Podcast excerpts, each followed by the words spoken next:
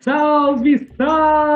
Está começando mais um Olhar Periférico. Eu sou Cassiano Ekundayo e antes de começar, é claro, peço para que você se inscreva no canal, ative o sininho, compartilhe com todo mundo, porque ó, o Olhar Periférico tá daquele jeito, é daquele jeito que você sabe. Sou artista de qualidade aqui, hein, gente?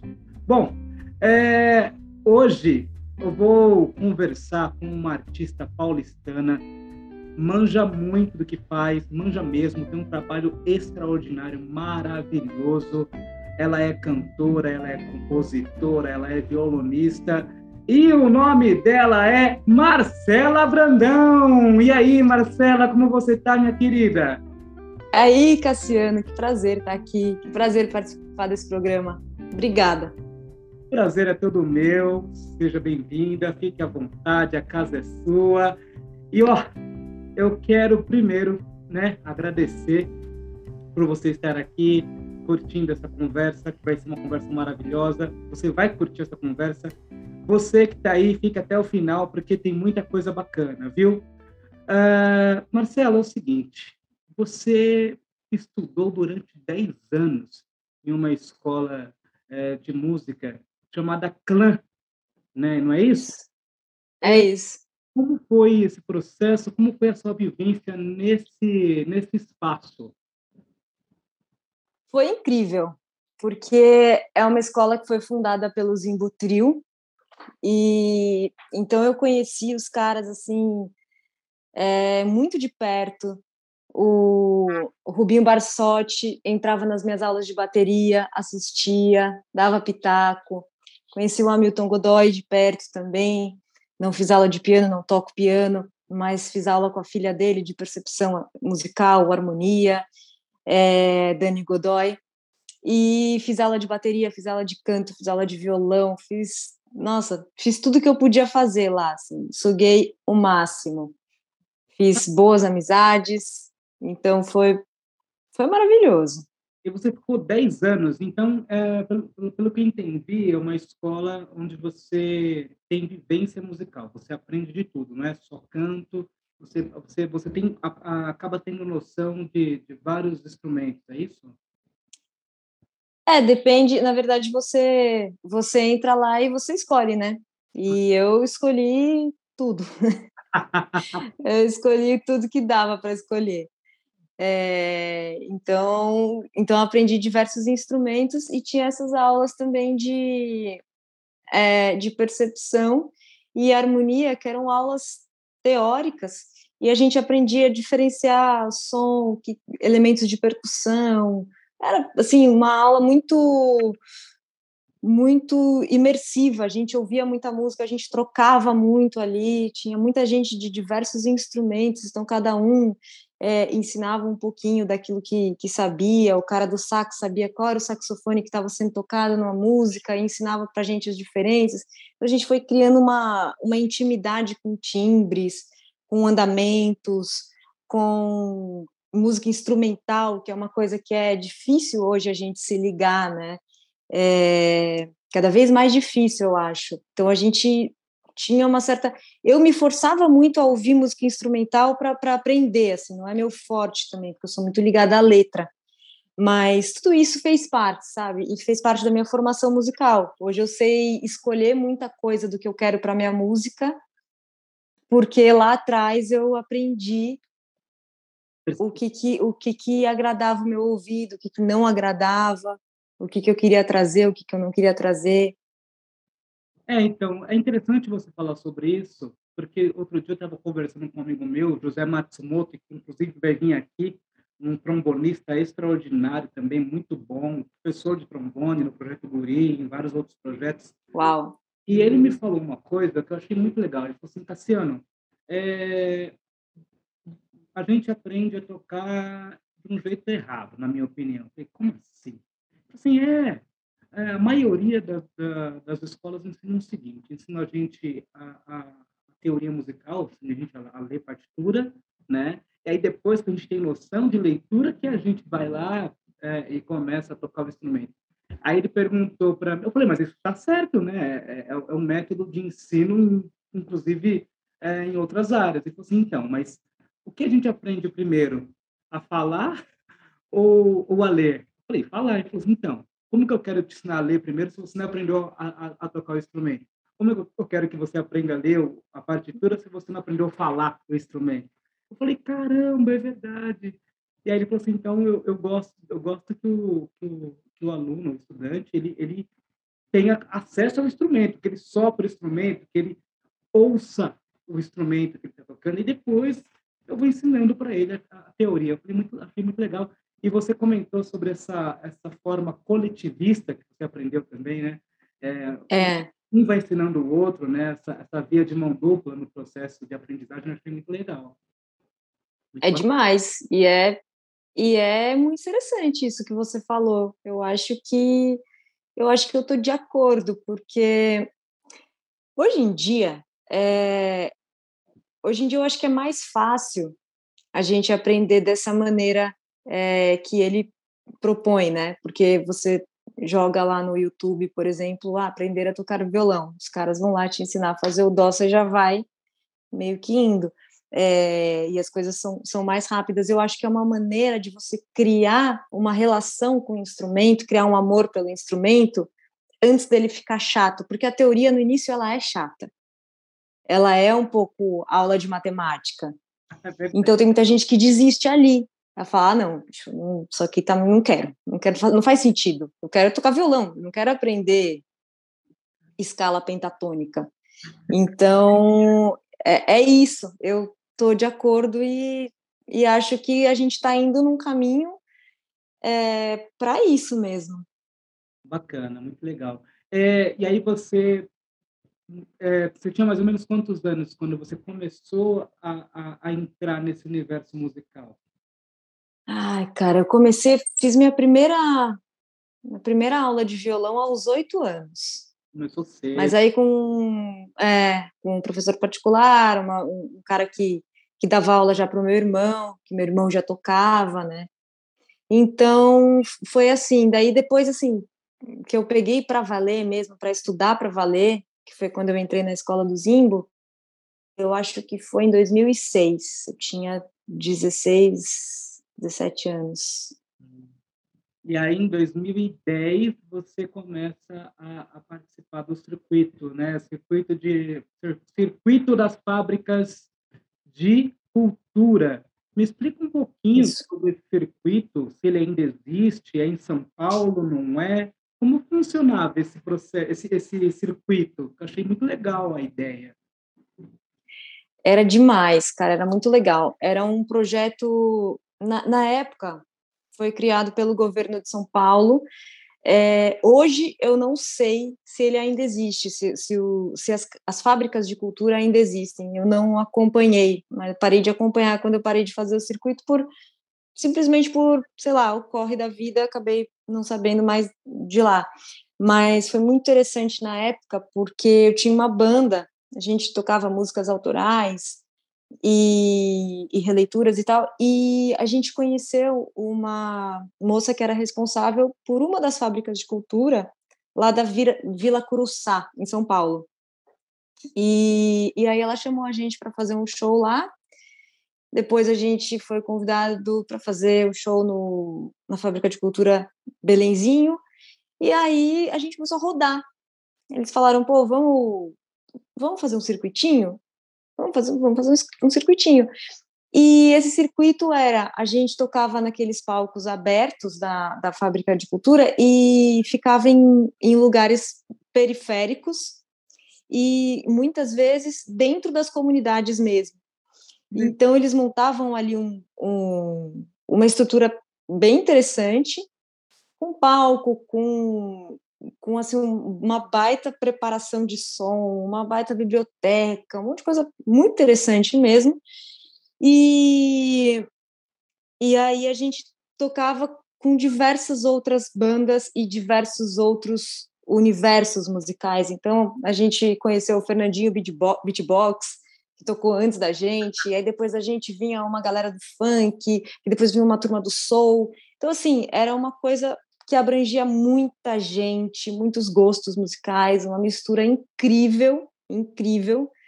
E, e eu sentia uma.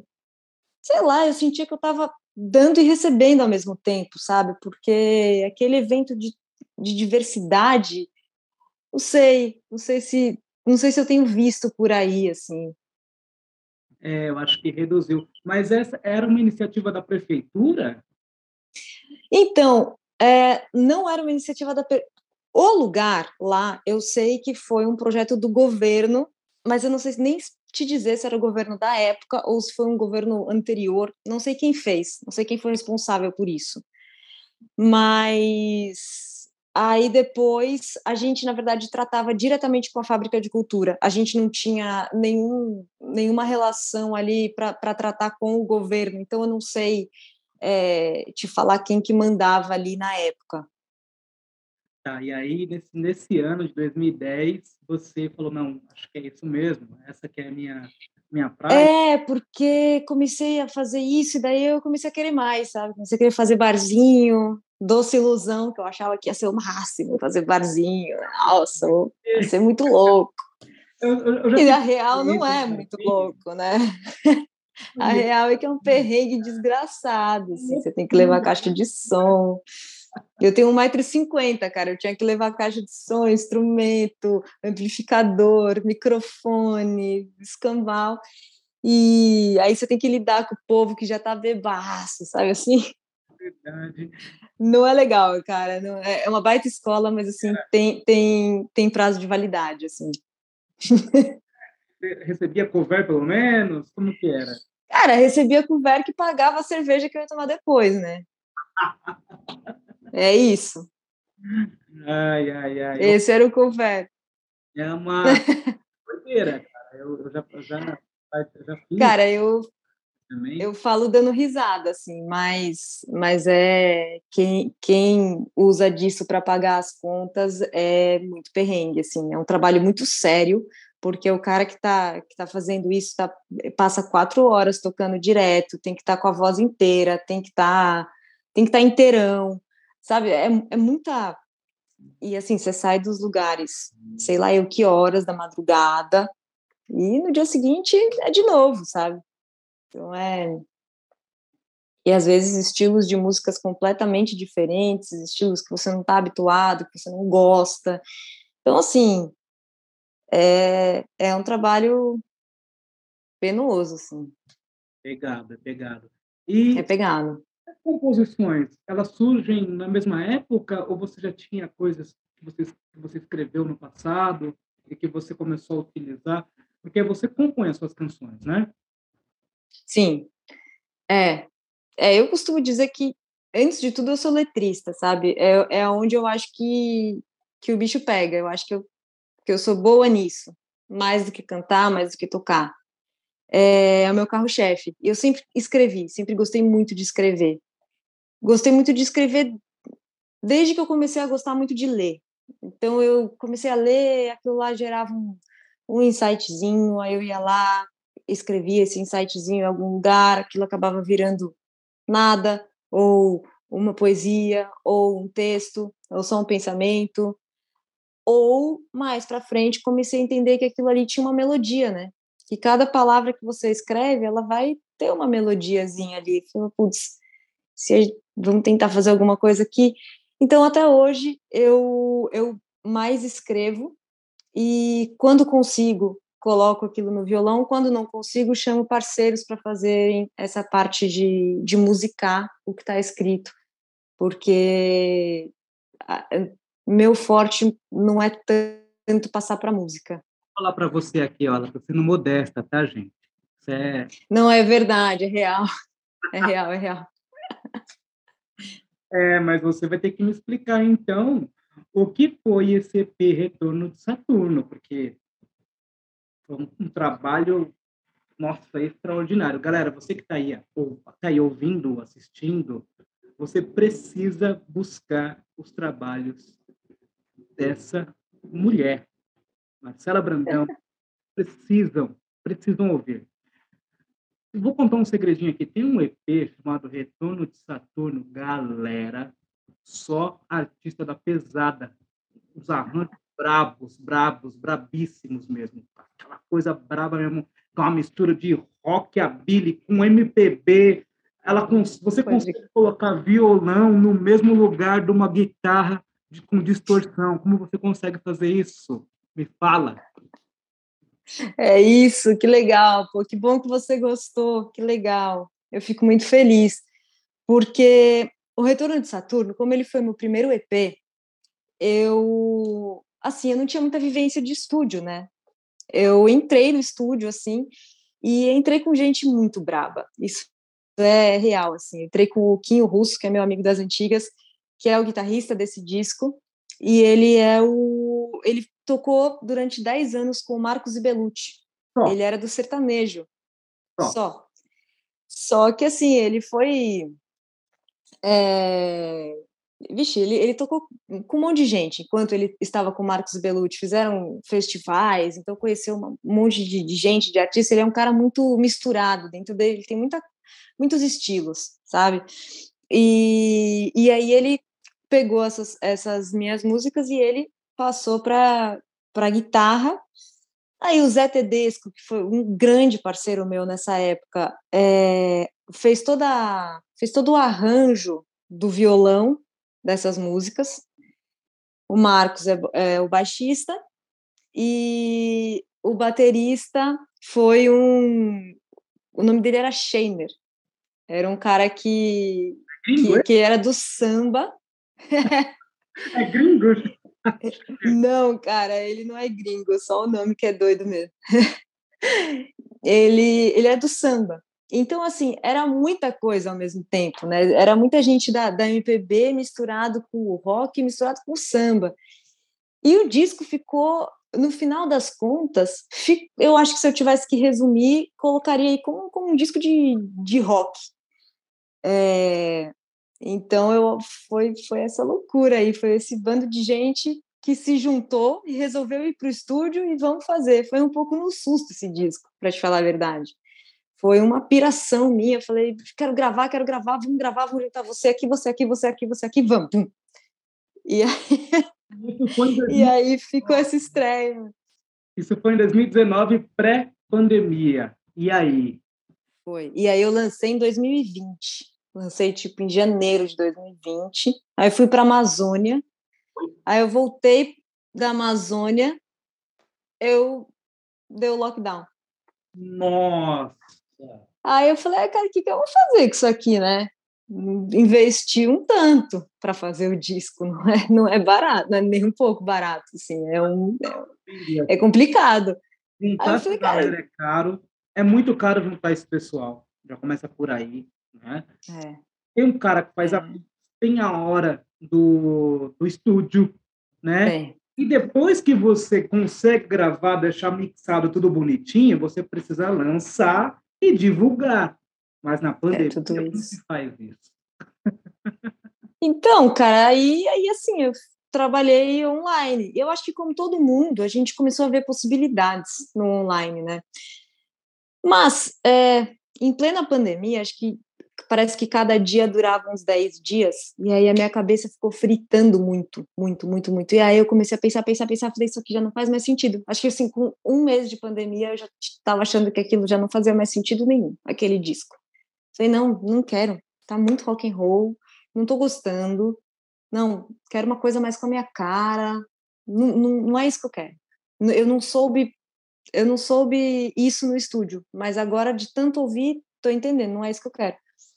Aí, cara, eu fui para o extremo oposto. Eu peguei as minhas raízes do sertanejo, né, do, do Almir Sater, do Renato Teixeira, que são caras que eu amo, idolatro. Eu falei, não, eu quero algo mais para cá. Só que com, com, o, com o urbano, né? uma união aqui para não ficar tão datado lá, lá do passado, para não ficar tão é, regional do Mato Grosso do Sul, aquela música caipira do Pantanal, não era isso que eu queria. Eu queria que São Paulo chegasse até ali, né? Então comecei introduzir uns eletrônicos. E isso, na verdade, estou falando como se fosse ideia minha, mas não foi. Essa ideia foi da Lan Lan, que foi minha parceira, porque fui bem louca e eu sou muito fã dela, muito fã dela. E na pandemia, como eu estava muito louca, eu falei, quero tocar com ela. Agora vai fazer sentido. Eu quero chamar a Lan para fazer minha percussa. E aí falei com o meu produtor, ele falou, ah, cara, vamos tentar. Aí ela ouviu o som, ela curtiu e ela falou, não, vamos trazer esse sertão para o teu urbano, vamos juntar, vamos colocar uns elementos eletrônicos, vamos pirar, vamos pirar. Que bacana no seu som, né? É isso, você você faz essa questão, você traz a questão regional, mas você não tira a essência, você não, não tem uma forçação, tipo assim, ah, eu vou fazer sotaque, porque a música... Não, você é, é, é paulistano, mas que toca um som regional misturado com, com elementos urbanos, né? Você coloca sintetizadores. E eu achei legal também essa, ah, como posso dizer, esse equilíbrio que você conseguiu nesse, nesse universo, você conseguiu equilibrar esse, esses dois universos. Como você conseguiu fazer isso? É, então, a primeira, a primeira música que eu lancei nesse, nesse esquema é, foi produzida por ela, pela Lan Lan. Então, ela foi responsável pela pitadinha daqui versus a pitadinha daqui, sabe? E foi vendo o que, que funcionava, que, pô, não vamos é, não vamos encher aqui muito de eletrônico, porque senão a gente descaracteriza essa coisa da, do sertão, mas também, sabe assim, né? foi a, a, dosagem que ela colocou foi exatamente a dosagem que eu usei dali para frente. Trabalhei com outros produtores, mas sempre tendo aquilo ali como base. Falei, ó, vamos, vamos, vamos sempre voltar aqui, vamos sempre olhar isso daqui para a gente manter esse equilíbrio, porque também se a gente sai de, uma, de, um, de, um, de um disco que está totalmente rock and roll e, e vai para e vai para um, um oposto assim extremamente é, ou sertanejo ou, ou extremamente eletrônico parece que não é a mesma pessoa né é. acho que foge foge a identidade então eu precisei fazer um caminho ali. Precisei dar uma costurada boa. Então, eu, eu encontrei esse equilíbrio dessa maneira, assim, foi ouvindo quem, quem já estava veterana nisso aí, né, e que me deu essa, essa porta, e aí eu já, hoje eu já, eu já consigo sentir pela minha própria pele o que que o que está demais, o que que não está, sabe? Não, mas é, com certeza foi muito válido esse esse processo que você trouxe, essa pegada, né? É, e eu, de verdade, eu, eu não ouvi só um rock, né? Por mais que talvez para você ali naquele momento não não fosse, ainda não estava na, na, na, na no, no, ponto que você queria, eu ouvi muito muito regional também, né? É, claro, em algumas canções eu ouvi, ouvi bastante, eu imaginei bastante Raul Seixas e, e, e Rita Lee, assim, um lance bem Rita Lee. Uhum. Mas ao mesmo tempo, eu, eu fiquei impressionado com a capacidade que você teve de trazer, uh, de colocar o violão, um violão bem pegado no meio de tudo isso. E acredito que no novo trabalho que você, daqui a pouco a gente vai falar sobre ele, eu acho que aí você vai, vai trazer bastante é, essa, essa, essa parte mais do MPB. É, não sei se a sua proposta é o MPB clássico, mas você vai trazer bastante essa, esse MP, essa MPB, acredito eu. Mas, de verdade, de coração mesmo, eu não acho que você fugiu muito do que da sua essência, né? Mas eu entendo, ouvindo eu entendo, né? Às vezes, para quem está produzindo, é, acaba tendo uma percepção diferente mesmo. Né? A gente nunca, nunca... Quando sai do estúdio, já era, a gente perde o controle, né? É, é, e a autocrítica, ela é muito maior, às vezes, do que acontece fora da autocrítica, né? Assim, na crítica dos outros. Mas agora eu estou encontrando até a minha autocrítica mais mais macia, sabe? Assim. É, foi o primeiro também, né? Primeiro de muitos. É, é. E a primeira canção desse desse EP do, do Retorno de Saturno, é, eu achei sensacional a, a, letra. Eu não, mas eu não vou lembrar o nome da canção, mas é uma canção que fala sobre a importância de estar aqui nesse mundo, né? E que a gente está de passagem e tudo bem, e que a gente não deve ficar reclamando porque está nesse mundo maluco, né? É, não é por acaso que a gente está aqui, pelo menos foi essa percepção que eu tive nessa canção, é, nessa primeira canção do seu EP. É, eu queria que você falasse um pouquinho sobre essa canção. Essa música chama Dimensões. Dimensões. É... Ah, cara, eu sempre tive um, uma coisa assim com a questão da morte, sabe? Sempre foi uma coisa que me deu muito medo, assim, sempre fui muito medrosa nesse, nesse tema, assim e ao mesmo tempo muito curiosa, sempre, assim, sempre busquei muito, sabe? Sei lá, em, em religiões. Hoje em dia já já assim, já acho que nenhuma nenhuma me responde. Nenhum, pelo menos as que eu pesquisei todas assim, nenhuma me respondeu. Mas é um tema que sempre sempre mexe muito comigo, sempre mexeu. E Dimensões foi uma música que eu fiz logo que eu perdi, eu não sei, para te falar a verdade, eu não sei se foi logo que eu perdi meu avô ou minha avó, mas foi uma, um, um desses dois. Pessoas absolutamente importantes na minha vida. E, e aí eu fiquei nessa, nessa viagem, assim, e sei lá, coisa de, de quem toca violão, fica, pega o violão e fica fazendo só uns dedilhados, assim, nem percebe que tá perturbando, sabe assim? E nessas eu fui criando uma melodiazinha, falei, puxa, é, eu acho que conversou com o que eu estou pensando, isso aqui. E aí eu passei para os meninos que, que me acompanharam nesse, nesse processo e o Zé Tedesco conseguiu fazer essa, esse arranjo que eu acho lindo dessa música. Depois até fiz um clipe dela. Ah, eu gosto. Tá no YouTube? Tá, tá... tá, tá, tá, tá no YouTube. Então, galera, ó, fiquem de olho aí na, na descrição desse, desse episódio, porque vai estar tá tudo lá, tá? Eu vou colocar tudo na descrição, então não tem desculpa. Ai, Cassiano, mas eu não achei. Ah, não me venha com essa, hein? Vai estar tá lá, vai estar tá na descrição, hein? Não vem com conversinha, não. é, nossa, é linda essa canção, o arranjo dela maravilhoso. Você trouxe uma, uma, uma, uma suavidade, assim, um lance meio eu fiquei viajando quando estava ouvindo. É meio espacial, né, o negócio. Assim. É eu lembrei do retorno de Saturno mesmo, né? Da, é. da, da astrologia, né? Porque é. 28 anos você está. É, Isso. né? Enfim. Isso. É, é. eu fiquei viajando, assim, fiquei viajando. E olha que interessante, você, você arrumou uma forma de ressignificar o luto, né? Cara, que legal. É. Legal. É. E falar em família, como, como, é, como é na sua família? O pessoal trabalha com música? Você tem bastante artistas na família? Como que é? Tenho nenhum. família de médicos.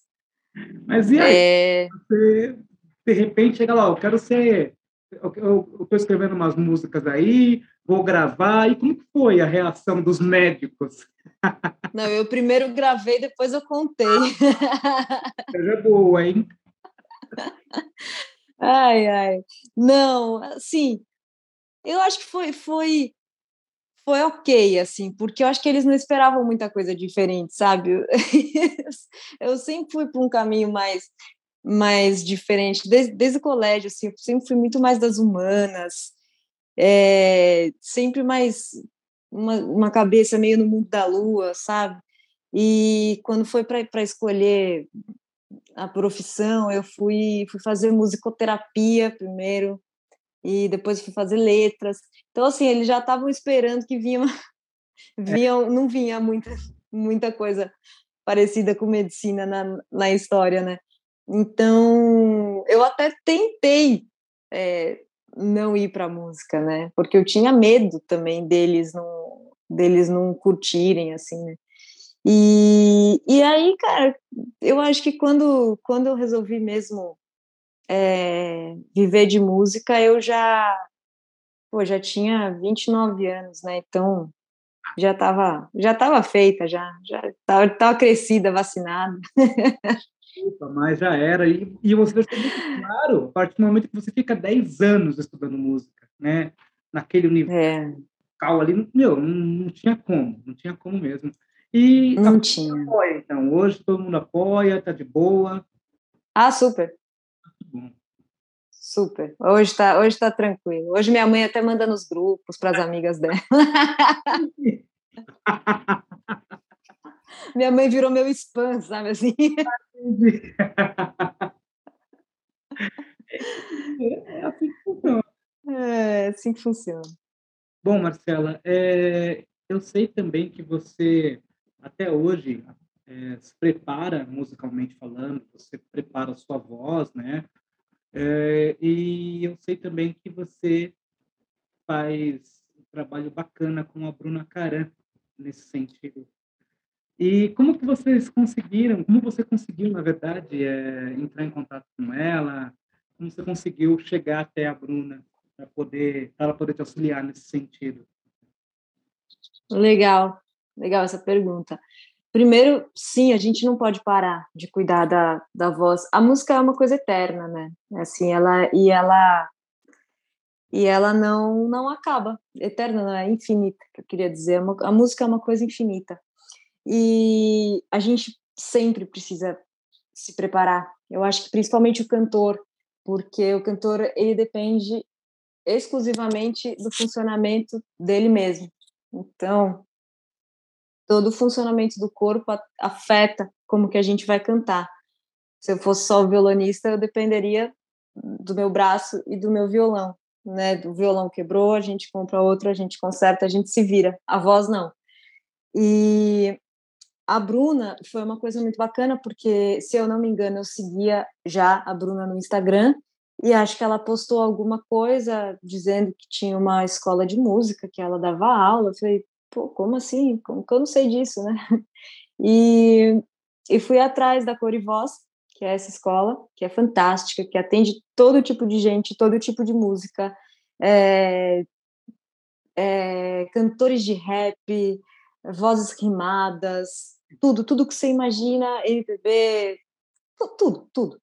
E lá, lá mesmo a gente tem um esquema de, de fonoaudióloga. Então, assim, o, o, cantar envolve um time monstruoso, assim, além de nós mesmos, né, de, de, do autocuidado, que é também infinito. É né, uma coisa que acho que os exageros acabam acabam precisando cada vez mais diminuir. A gente acaba entendendo que é uma vida meio de atleta, sabe? Meio? É, não, é, é, literalmente de atleta, né? Porque... É uma vida de atleta, cara. A gente não pode não pode exagerar em nada. Assim. É, então, por exemplo, vai, é, uma coisa é a pessoa que gosta de cantar no chuveiro ou de vez em quando num karaokê. Outra coisa uhum. é uma pessoa que tem que trabalhar todos os dias, usar a voz todos os dias praticamente. Eu fico pensando em quem uhum. turnê, é, canta, sei lá, 10, em 10 shows em uma semana, enfim, estou chutando baixo. É uma loucura. Como que faz para cuidar da voz nesse sentido? É, é, é, bem doido mesmo. E o mais louco é que tem uma galera que faz isso e faz isso exagerando na dose. Assim. então, é muito louco, porque é, você vê, por exemplo, eu, por exemplo, se eu canto e tomo cerveja, no dia seguinte eu tô sem voz. Ou eu canto, ou eu tomo cerveja. E um exagero, assim, por vez, não, não dá para fazer as duas coisas. Né? Tem gente que consegue, você vê, pô, Kate Richards está aí com, sei lá, ele é um dinossauro já. Mas, assim, é, as pessoas em geral, é, a voz dá uma dá um trabalho assim você tem que você tem você tem um estilo de vida né adaptado. Não é, não é aquele glamour de ah, cantora. É, tá vendo? Não tem, não tem glamour. tem corre, tem muito corre. Tem um monte de corre aí. tem muito corre. Inalação, tudo isso, cara. Ah, e aliás, pessoal, Bruna Caram, para quem não conhece também, uma excelente artista da MPB. Tem que conhecer, tem que conhecer. Bruninha é Nossa, fantástica, cara. Maravilhosa. É, e te perguntar, ah, tem alguma canção sua, do seu EP, que está em alguma rádio, está tocando em rádio já ou ainda não? Tem, cara, tem. É, tem, é, tem uma música minha que chama Mochotó, essa que eu fiz com a Lan Lan, que toca bastante numas, numas rádios, toca bastante na Bahia, toca bastante no, no Rio Grande do Sul, em Santa Catarina, em Santa Catarina. É, toca no Rio Grande do Sul também. E tem Tintim, que foi o meu penúltimo lançamento, que também está tocando por aí. É, toca bastante na, na USP FM, aqui em São Paulo, na Rádio Brasil Atual. Enfim, algumas, algumas rádios bacanas aí que eu, que eu gosto de ouvir e, e minha música tá lá. É um, Nova Brasil, é... tá faltando você em Nova Brasil. tá faltando, hein? Ó, tá aqui, hein? Nova Brasil. Fica a dica, né? Aí, aí é com eles. É, é eu já bati na porta, né? Mas fecharam na minha cara, não sei o que fazer. O pessoal da Nova Brasil, essa galera, gente boa. E ó, tá aí, ó. Tá aí. Fica a dica. Fica a dica. É... E, então, para um pouquinho. Quantos, é, quantos singles você já tem? Vixe, cara, eu não sei te falar, não. Eu tenho que contar. Estou vendo aqui que... Eu não sei, bicho. Tem que ver lá. Eu confesso que eu não sei. Bastante coisa, hein, gente? Olha aí, ó. E você começou a gravar, gravar mesmo em 2019? Ou antes é. você tinha gravado alguma coisa?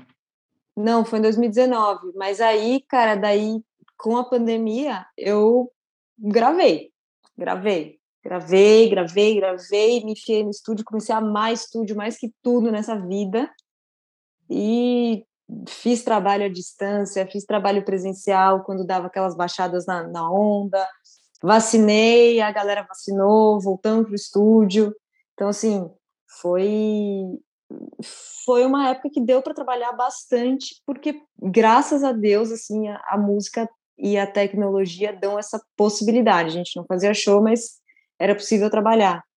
É, é isso é verdade, né? A tecnologia, as redes, as, as mídias sociais, né?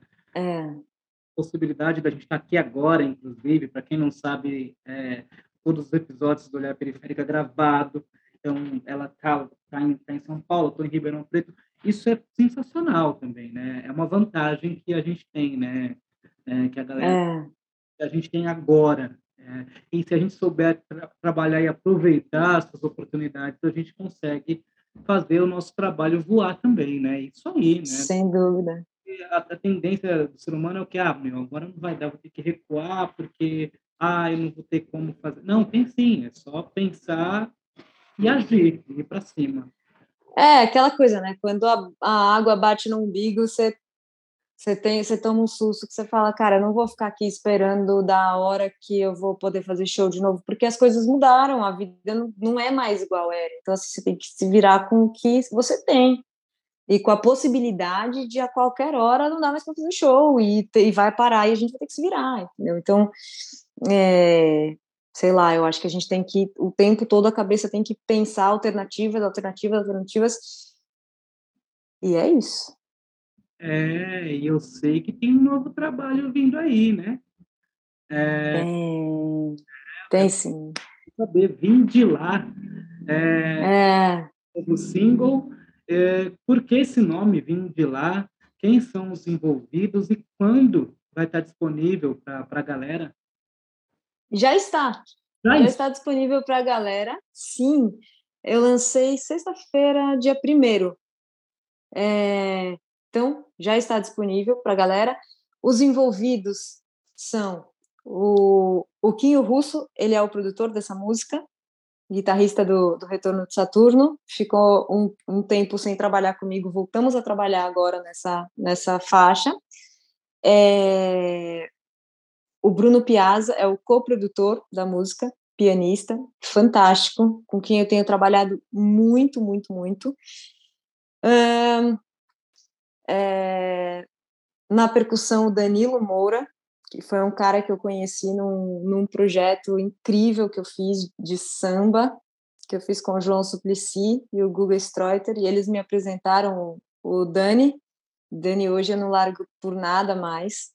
Parece que você ouve essa música, parece que tá o Olodum inteiro tocando e é só o Dani. Bom percussionista é e... é isso, é isso aí. É isso, é isso. Tem que, tem que achar que tem 38 e só tem o Dani. Então, é, esses são os, os, rapazes que tocam comigo. E é porque o nome é o Vim de Lá. Na verdade, o, normalmente, quando eu vou dar o título para uma música, é como se eu estivesse fazendo uma redação. Eu escrevo primeiro a música e depois eu olho para cá e falo, pô, o que que daqui pode ser o título, né? O que que o que que o que, que é o carro-chefe aqui para eu, eu sintetizar no, no, no título, né? Então, eu vim de lá, acabou sendo um, um resuminho daquilo que eu, que eu compus na letra. É uma letra que é, eu compus logo depois que eu ouvi o disco do Fran, que é o neto do, Gilberto Gil, com o Chico Chico, que é o filho da Cássia Eller. É, esse disco chama Onde, e a primeira faixa desse disco se chama Árvore. E é uma música que é uma releitura deles, não é nem de um nem de outro, uma releitura. Não me lembro agora o nome do, do autor da música, é, mas ouvi com eles. E, e, e, dá aquela sensação, quando eu escutei essa música, dá uma sensação de você tá pisando no chão, são coisas extremamente brasileiras, assim, de terra, de, de mato mesmo. E, e eu vim do mato, né? Eu sou de São Paulo, mas eu cresci, todas as minhas férias foram no interior. Então, aquilo me lembrou de onde eu vim, de onde eu cresci, de onde estão minhas raízes mais, talvez mais gostosas. Então, por isso eu vim de lá. E aí a ideia da música era, eu peguei essa, essa faixa, né, do, do, do disco dos meninos e mostrei para os meus produtores, falei, olha, cara, a sonoridade que eu quero vem desses timbres aqui. Agora é com vocês, eu escrevi a letra, tô. E aí o Quinho me mandou toda a harmonia, achei fantástica, trouxe um Brasilzão assim, super trouxe uma Bahia, sabe? Aquele aquele Brasil do Ijexá. Nossa, eu tô apaixonada por essa música. Brasil afro, né? É... Pra caramba, pra caramba. Era isso. Eu queria uma coisa bem. É, muito atabaque, eu queria uma percussão pesada, assim. Eu queria, eu queria isso. A ideia era essa. E olha, eu acho que você conseguiu, porque eu tive a oportunidade de ouvir. Que coisa Que legal, Muito legal, muito legal. Falando, né? Você comentou agora sobre a questão do rock and roll e o que você queria, né? É, é. Saber, você acha que agora você chegou no ponto que você queria? Acho, acho sim. Acho porque o que eu o que eu busco é muito mais Brasil, assim, não que não que o Brasil não seja rock, o Brasil é tudo, né? O Brasil é uma mistura de tudo que a gente tem aqui. O rock brasileiro é lindo, né? Minha maior ídola é Cássia Eller, como como eu diria não para o rock brasileiro, mas eu acho que para mim assim, a, a, minha, a minha escrita e o meu paladar musical vem um pouco mais para um, uma malemolência, para uma coisa mais, sei lá, para um outro tipo de Brasil, sabe? Sim.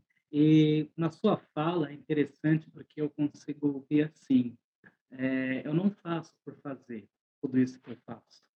É, e eu não vou fazer algo que não tem a ver com a minha essência e com aquilo que eu quero, né?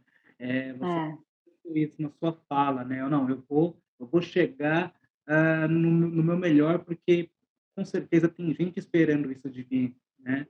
E sabe que é louco? É. Gente que você não faz ideia, mas você faz questão de buscar é, o seu melhor para o outro.